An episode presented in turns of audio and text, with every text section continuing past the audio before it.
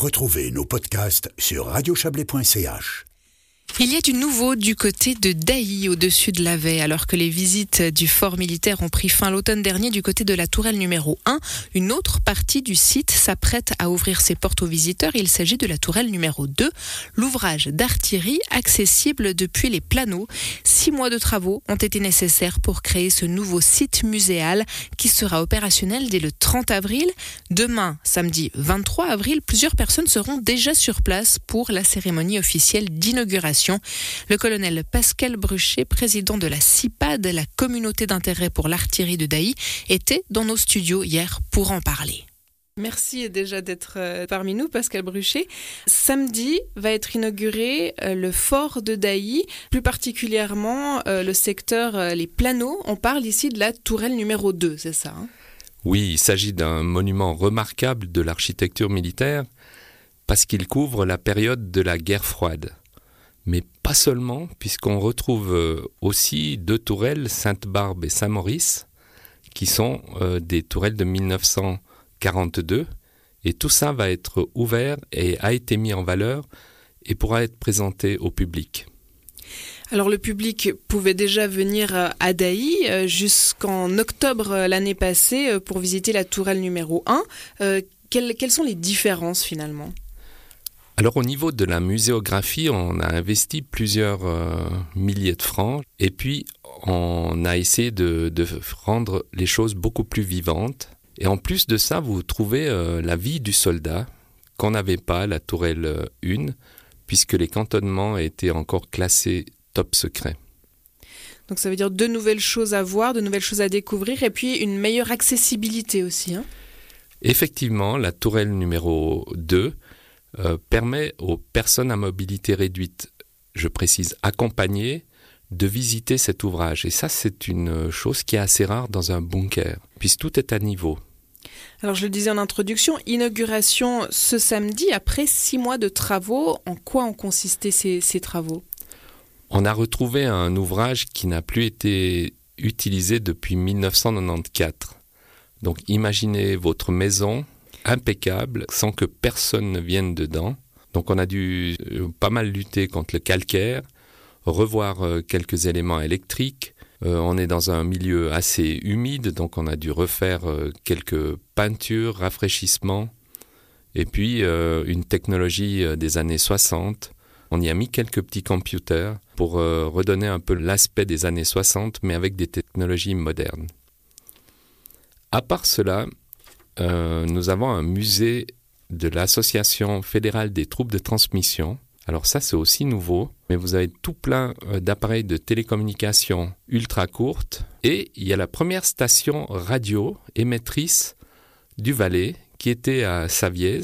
Et euh, ça, juste ça, ça vaut déjà le détour parce que ça a créé une telle dynamique ici dans le milieu des collectionneurs qu'on a reçu des collections fantastique. C'est ça, ça suscite de l'intérêt, tout ce domaine-là. Euh, vraiment, il y, a des gens qui se manifestent. Vous me disiez d'ailleurs, au niveau des bénévoles, vous avez presque été euh, assaillis. Alors c'était vraiment, j'aurais jamais on aurait imaginé autant d'intérêt que ça des bénévoles. Alors on a eu des spécialistes, un tailleur de pierre, un télématicien, un électricien. Des gens qui vous ont contacté d'office comme ça. Qui nous ont contactés grâce aux réseaux sociaux et euh, donc euh, ces 30 bénévoles, 30 à 40 bénévoles qui sont venus, ça représente 400 jours de travail gratuit et tout ça fait par des passionnés.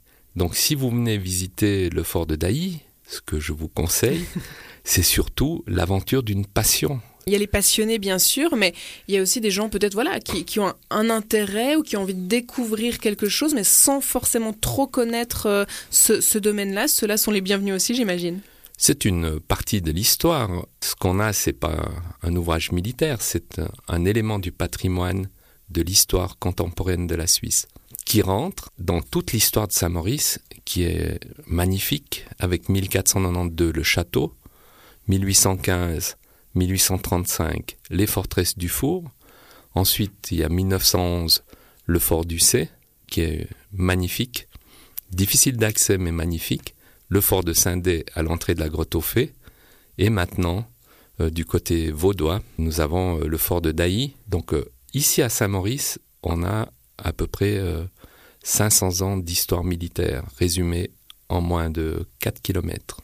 Oui, c'est ça. Histoire de la région, histoire de la Suisse aussi, comme vous le dites, et donc d'Aï, bien sûr, euh, au-dessus de, au-dessus de Morcle, euh, qu'on, encourage bien sûr à, venir visiter.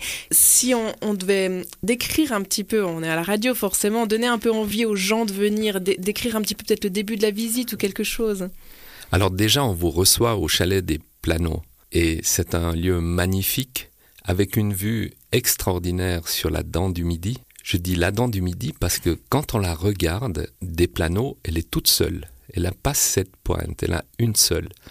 Et on se croirait, on se croirait devant le Cervin. Puis après, on tourne un peu notre regard vers la gauche et on a euh, la dent de Morcle qui est une merveille euh, géologique. Et si on se retourne encore un peu sur la gauche, on a un lieu protégé pour la gélinote des bois. Donc finalement, avant même d'être entré dans le fort, on a déjà vu plein de choses magnifiques. Déjà, juste l'arrivée sur site est extraordinaire. Après, avec nos guides, vous allez euh, rentrer dans le rocher. Et là, on va vous faire découvrir euh, un peu la vie euh, des soldats de la Deuxième Guerre mondiale à l'histoire contemporaine. Vous allez voir des canons qui sont à 20 mètres sous terre, et puis, vous allez aussi voir euh, ce grand canon de la tourelle 2 de 15 cm qui est 50 mètres sous terre et qui a deux grandes cathédrales. Alors j'utilise le mot cathédrale, c'est peut-être un peu... Vous enjolivez peut-être un peu, non?